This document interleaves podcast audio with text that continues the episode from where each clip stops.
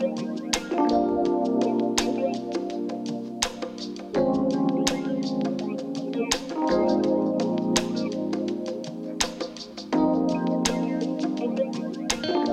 vaguillos, bienvenidos a este episodio número 8 de Asuntos Internos. Este es el penúltimo episodio de la temporada número 1 de este podcast. Y estoy muy contento porque, de hecho ya me había acostumbrado a tener un invitado aquí, pero estoy muy contento porque, una, los invitados se han dado un tiempo, se se han dado un espacio para venir y conversar y ha sido increíble descubrir joyas en sus experiencias de sus relaciones con Dios, en sus experiencias de fe, en sus testimonios. Y la verdad he sido muy bendecido, así que espero que tú también hayas encontrado ánimo, hayas encontrado esperanza, hayas encontrado inspiración en la vida de pues estos grandes amigos que nos han compartido increíbles herramientas, increíbles experiencias de sus vidas con Dios. Y bueno, en este episodio quiero hablarte acerca de la esperanza. Y antes de empezar, déjame decirte que la segunda temporada de Asuntos Internos también tenemos invitados. Em, ya llevo algunas grabaciones, así que pues pronto vamos a empezar a publicar la segunda temporada. Pero en esta segunda temporada vamos a hablar mucho de los hábitos, los mejores hábitos o, los hábitos más ah, importantes para, para diferentes invitados, cómo los han formado, cómo han sido sus experiencias, qué resultados ha traído.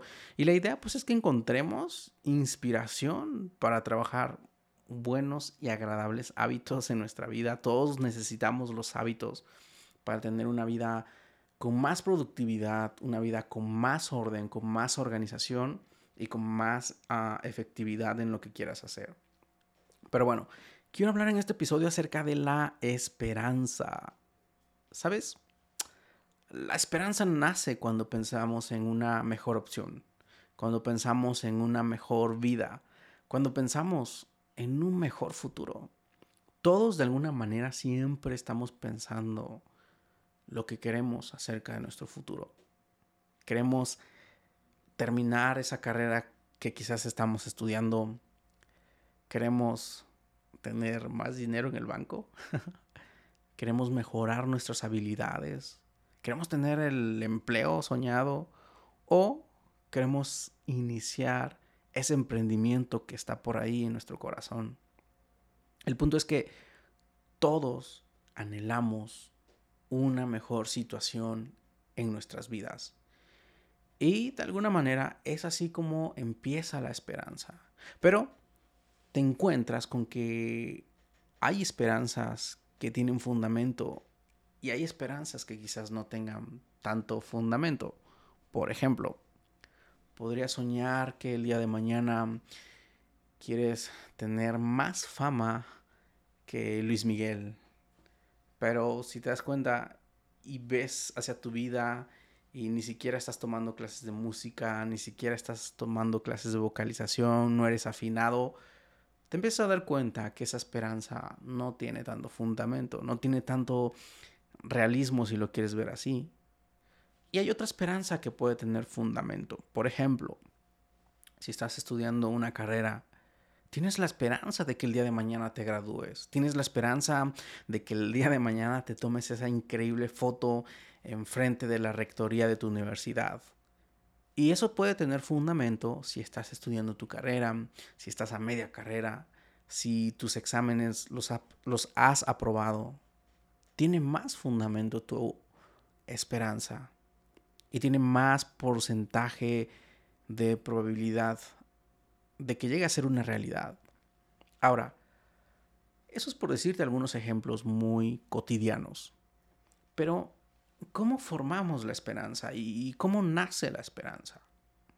Todos queremos algo mejor, queremos una realidad mejor en nuestra vida. Eso no está mal, porque en nuestro corazón quedó grabado algo desde el principio. Cuando Jesús viene y, empieza a traer el cielo a la tierra a través de milagros, a través de sanidad, a través de una mejor vida para las personas que lo rodeaban. Por ejemplo, de alguna manera un, ciego escucha de Jesús y empieza a gritarle, Jesús, ten misericordia de nosotros. Ellos tenían una esperanza en lo que habían escuchado, tenían una esperanza en los testimonios de personas que habían sido sanadas. Y cuando saben que Jesús estaba causando eso, ellos también querían eso. Tenían la esperanza en alguien, en que alguien iba a venir y podría hacer un milagro en sus vidas y darle la vista. Y, sucede, ¿no?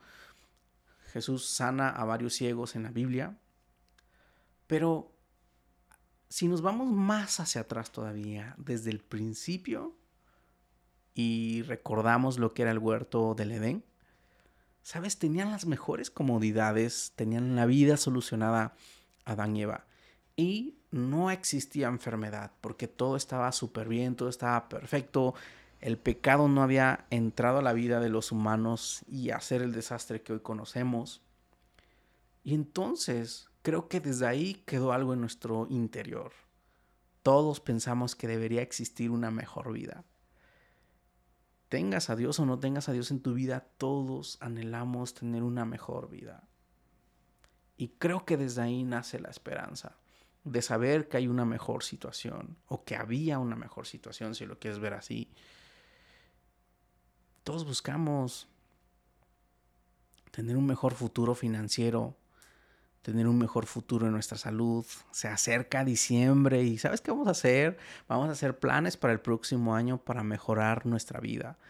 Vamos a hacer planes acerca de ir al gimnasio o inscribirnos a ese curso de inglés, inscribirnos a ese curso de canto, de música, no sé, de lo que quieras, pero siempre cuando llega enero, cuando llega un nuevo año, tienes la esperanza de que el año sea mejor. Al punto que voy es que todos anhelamos algo mejor y no está mal. Pero a lo que nos puede llevar una esperanza sin fundamento es a la frustración. Así que, ¿por qué no pensamos mejor en ser nosotros una esperanza? ¿Sabes? A veces quisiéramos que el gobierno solucione tantos problemas a nuestro alrededor. A veces pensamos en que si nos cambiamos de trabajo, nuestra vida debería cambiar y resulta que en algún punto sí, en algún área de nuestra vida sí, pero quizás tu trabajo te empieza a absorber más tiempo, pasas menos tiempo con tu familia y te das cuenta que de nuevo no todo es perfecto y te frustras de nuevo. A lo que voy es, ¿qué hacemos cuando nos frustramos? ¿Qué hacemos cuando nos damos cuenta que no todo es perfecto? Que el haber hecho un cambio en nuestra vida sí trajo resultados buenos, pero no está del todo bien. Eso tampoco está mal. ¿Sabes por qué? Porque el mundo realmente está en un sistema de imperfección, un sistema caído, un sistema en donde el pecado ha hecho tanto daño, un sistema en el que hace falta tanta luz del cielo, tanta luz de Jesús. Y puedes frustrarte cuando ves la dimensión de la desesperanza. Puedes frustrarte cuando te das cuenta que tú eres un individuo rodeado de tanta desesperanza, rodeado de tantos retos en la vida, rodeado de maldad. Y no estoy diciendo que todo eso es parte de ti. Estoy diciendo que el mundo está tiene una realidad que no está del todo perfecta, que nos gustaría que cambiaran las situaciones. Pero si nos quedamos frustrados, vamos a esperar a que alguien solucione eso. O vamos a pedirle a Dios que de alguna manera solucione todo sin que a nosotros nos cueste. Sin embargo, la esperanza debe tener un fundamento, pero te debe llevar a una acción. Para que la esperanza de su fruto, debemos dar pasos y más como hijos de Dios. Ahora, si esperas a que alguien solucione todo, no estamos siendo responsables con lo que podemos hacer. Algo podemos hacer, algo está en nuestras manos. Y a lo que voy es que nuestra esperanza sí puede tener fundamento. ¿En qué sentido?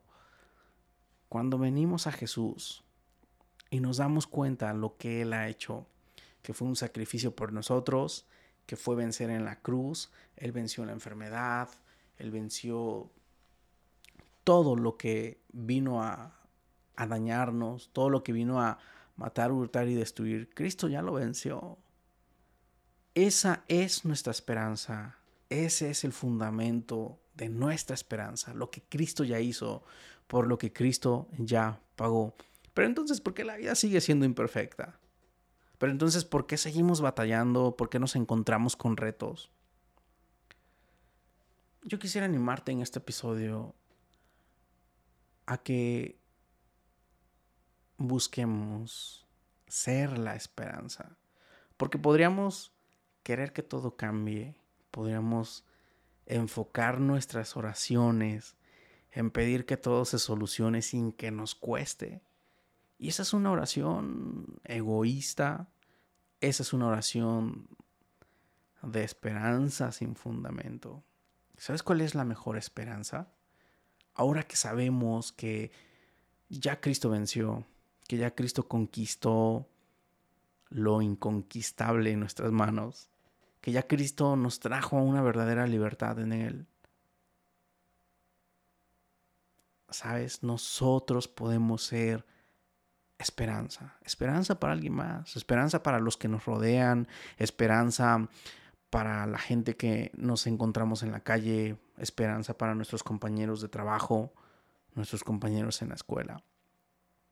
Y yo quiero dejarte con esta reflexión. Busquemos ser mejores.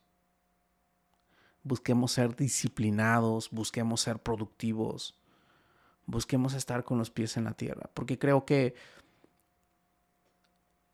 hemos de repente abrazado una esperanza sin fundamento cuando empezamos a fantasear en cómo debería ser el mundo y nos quedamos en ese punto a lo que voy, no está mal soñar y no está mal tener la imagen de una vida mejor, de una opción mejor en el futuro, de una posibilidad mucho mejor, de una comodidad incluso. No está mal, porque eso nos debería llevar a inspirar, a inspirarnos y buscar cómo llegamos a ese punto, cómo mejoramos nuestro futuro.